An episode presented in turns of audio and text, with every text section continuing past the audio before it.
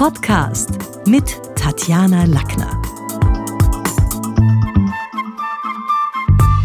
Im heutigen Beitrag geht es um die Clubhouse-App. Seit einiger Zeit erobert diese neue Audio-App aus den USA auch den deutschsprachigen Raum.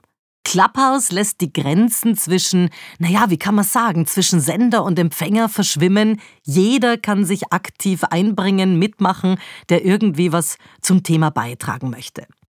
Und besonders wichtig ist natürlich auch hier, die Zuhörer mit einer gelungenen Moderation und spannenden Talks im Raum zu halten.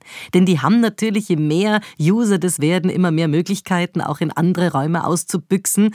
Und deswegen haben wir uns gedacht, die Schule des Sprechens hat sieben nützliche Tipps zusammengefasst, mit denen deine nächste virtuelle Podiumsdiskussion zum Erfolg wird. Vielleicht mal ein bisschen zu Clubhouse selber. Clubhouse stellt, und das macht es ja so spannend auf der App, die Sprache in den Mittelpunkt und ist damit am Puls der Zeit.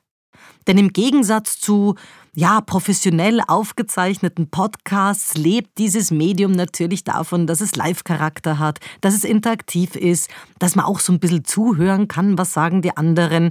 Und täglich kommen mehr User dazu.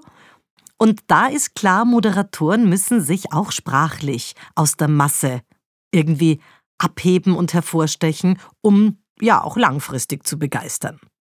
Ich empfehle allen Usern der App einige Regeln für den gelungenen Auftritt zu beachten. Denn natürlich, jeder kann in die Diskussion einsteigen und auch zum Co-Host oder Co-Moderator oder Experten werden. Doch, und das merkt man jetzt schon, die Inhalte alleine sind erst die halbe Miete. Deshalb hat sich einer meiner ersten Clubrooms, zu Deutsch Clubräume, auch dem Thema gewidmet Sprache Unsere Biografie ist hörbar. Denn Clubhouse beweist um einmal mehr, dass wir in einer auf Sprache zentrierten Welt leben. Und da ist die Frage, wie gelingt's, dass Menschen mit den Ohren Augen machen? Was braucht's? Inhalt und gute Erzählsprache, die sind auf jeden Fall wichtig neben den Klangbögen und einer angenehmen Stimmmodulation. Und ich halte es wirklich für zentral, während sich alle Gedanken machen, verstehe ich die Technik, kann ich da mit den verschiedenen Signalen, mit Unmute, Mute umgehen, äh, kenne ich die Etikett. Das ist alles easy. Jeder, der telefonieren kann, kann Clubhouse bedienen, aber nicht jeder, der telefonieren kann, begeistert.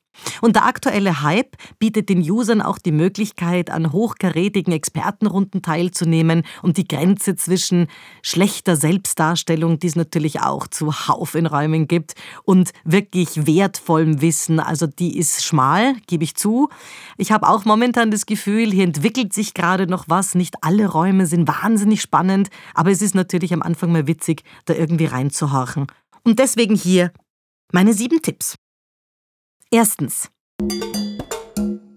Ich würde nicht einfach einen Raum betreten und drauf losreden. Auch wenn so die intuitive Handhabung der App das absolut ermöglicht und ja fast dazu einlädt. Ich finde, so eine Begrüßung, also ein Intro und die Verabschiedung, ein Outro sind das A und O und müssen auch in sämtlichen Situationen sitzen. Egal, ob man unterwegs ist, gehend, stehend oder eben im Talk mit dem Handy unterwegs. Also jetzt mal irgendwo im Wald. Es gibt viele, die sich von der Straße zuschalten. Also auch da müssen wir Menschen gescheit begrüßen können. Deswegen so ein paar Gedanken vorher und vielleicht doch sogar ein Brainscript mit einigen Bullet Points. Was will ich in meinem Raum besprechen? Was will ich auch, dass die Menschen als Takeaway haben? Was sind so ein bisschen auch dramaturgisch äh, Themen, die ich streifen will? In welcher Reihenfolge? Das ist schon nützlich.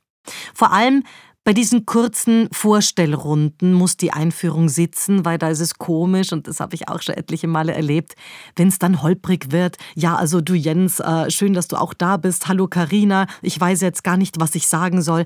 Ah, das sind alles so Einleitungen, die findet niemand brüllend. Und auch in, in der reinen Audio-App gibt es, und das darf man nicht vergessen, keine zweite Chance für den ersten Eindruck. Zweitens, Sobald Thema und Termin feststehen und vielleicht sogar ein Co-Host ernannt oder eingeladen ist, lässt sich der Talk auf Facebook und Instagram super anteasern, damit man auch wirklich ein paar Menschen hat und sich da nicht allein fühlt in seinem Raum, wo man da jetzt irgendwie Sachen verbreitern möchte oder diskutieren möchte.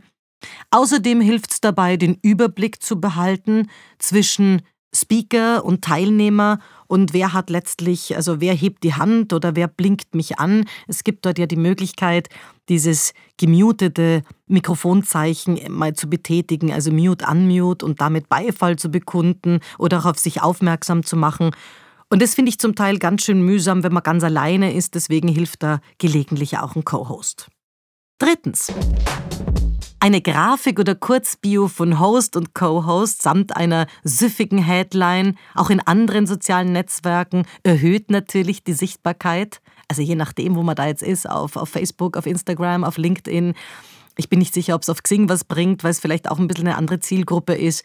Aber das ist auf jeden Fall was, wo man sagt, heute Abend habe ich meinen, meinen Talk da und zwar mit dem Co-Host und vielleicht ein paar Dinge aus dem seinem Lebenslauf hat und einen spannenden Header.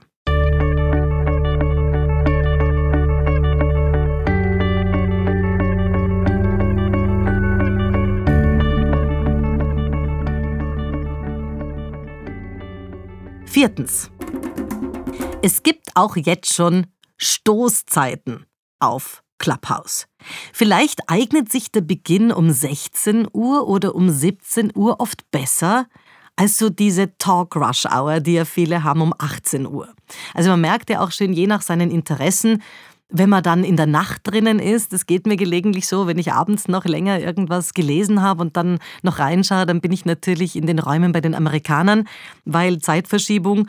Und es gibt aber auch so gewisse Talk Rush Hours wie 18 Uhr, wo viele Parallelveranstaltungen sind. Und wenn man dann abends loslegt, dann hat man natürlich eine Menge Konkurrenz links und rechts äh, und muss schauen, dass man die Menschen im Raum hält. Fünftens. Am Anfang sind schon ein paar Zuhörer da, die sind schon in den Raum reinspaziert. Auf andere wartet man noch, weil man ja letztlich nicht vor der Zeit, sondern pünktlich beginnen will. Auf der anderen Seite muss man jetzt aber die Anwesenden auch schon irgendwie bei der Stange halten. Und da finde ich, in dieser Wartezeit kann man jetzt nicht, also ich habe da irgendwie einen Clubraum beobachtet, wo einer sagt, ja, also ich würde sagen, schweigen wir halt mal ein bisschen, bis alle da sind. Also das finde ich jetzt keine wahnsinnige Ankündigung. Ich finde spannender und ich mache das auch in meinen Räumen, dass ich so einen kurzen Newsflash mache. Ich finde, die helfen, um, also Newsflash aus meiner eigenen Branche jetzt zum Beispiel, was ist so los in der Kommunikation, welche Trends gibt's, irgendwas, was crispy ist und was natürlich auch kurzweilig ist und das Warten hier nicht mühsam macht. Sechstens. Der Moderator eröffnet den Raum und stellt sich und falls nominiert eben auch den Co-Host vor, stellt natürlich auch das Thema vor und das finde ich gehört kurz gemacht. Also wirklich kurz. Ich finde es mühsam, wenn Menschen da ihren, ihre Bio runterrattern und was sie alles Tolles gemacht haben und äh, was das Thema heute alles bringen wird und diese Ankündigungspolitik, wo man es ja eigentlich oft noch gar nicht sagen kann, wohin wird sich das Thema entwickeln. Denn auch wenn man ein Brainscript hat, kann sie ja durch die Fragen und die Interaktion von den Zuhörern und Gott sei Dank auch in Richtungen geführt werden, ja, wo man es jetzt vielleicht gar nicht intendiert hat, es sich aber auch spannend anfühlt. Also kurz. Und ich finde es gut, vor der Session auch das eigene Smartphone vielleicht auf Flugmodus zu stellen, damit man da keine unangenehmen Störungen hat. Und siebentens, bei Clubhouse kann es immer wieder auch kleine Aussetzer geben, je nachdem, ob es Übertragungsprobleme gibt oder ob man da irgendwie das Gefühl hat, jetzt habe ich das gar nicht gehört. Deswegen Speed Kills gilt hier umso mehr, weil man davon ausgehen muss, dass die Tonqualität nicht so gut ist wie jetzt zum Beispiel am Studio.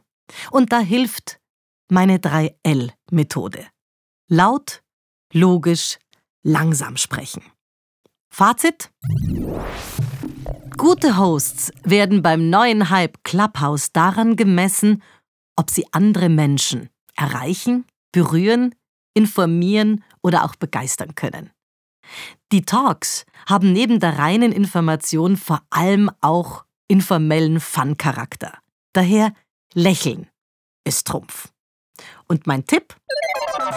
Dampfplauderern sollte man helfen, auf den Punkt zu kommen. Also wenn jemand jetzt eine Frage stellt und man merkt, oh Gott, das wären Schachtelsätze, dann kann man schon auch einmal sagen, okay, also das, was du eigentlich wissen willst und ich gebe die Frage gerne an meinen Co-Host weiter, um das nochmal zusammenzufassen.